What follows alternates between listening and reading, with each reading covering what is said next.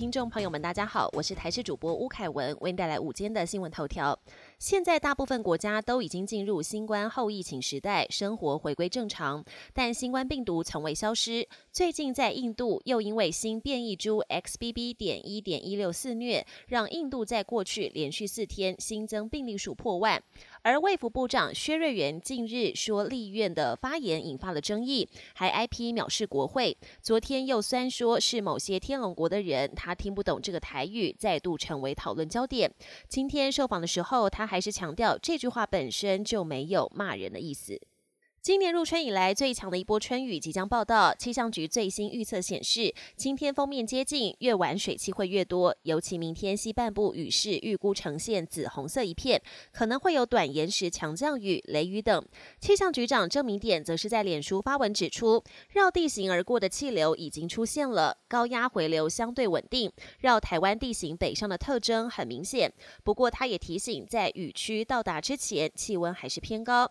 另外，民间气象团队也贴出了雷达回波图，解释跑线发展的相当好，西北部地区的沿海首当其冲，提醒民众要留意天气变化。绝美悬日再次出现，富贵角灯塔直到五月十五号之前，民众都有机会可以欣赏到悬日景象，还有机会可以拍到人、灯塔、落日连成一直线的特殊美景。有摄影师表示，可以参考中央气象局的日落时间，提前站好赏日位置。国际焦点。欧洲议会十八号召开大会讨论欧盟对中关系。针对中共军事扩张，欧盟执委会主席范德赖恩表示，欧盟对中战略需要因应时事更新。欧盟外交与安全政策高级代表波瑞尔则说，台海是全球最具战略性的海峡，台湾对欧洲的重要性不只是在道德层面，也存在重大经济利益。台海和平是欧中关系的关键。台湾是否可能再丢一个邦交国？巴拉圭三十号总统大选后，两国关系可能生变。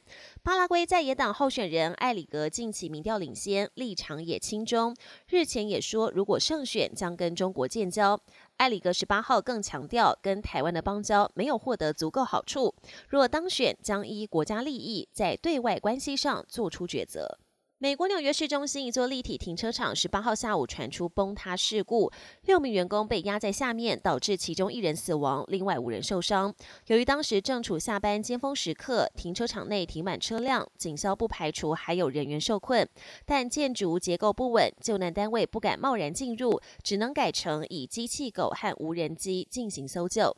本节新闻由台视新闻制作，感谢您的收听。更多内容请锁定台视各节新闻与台视新闻 YouTube 频道。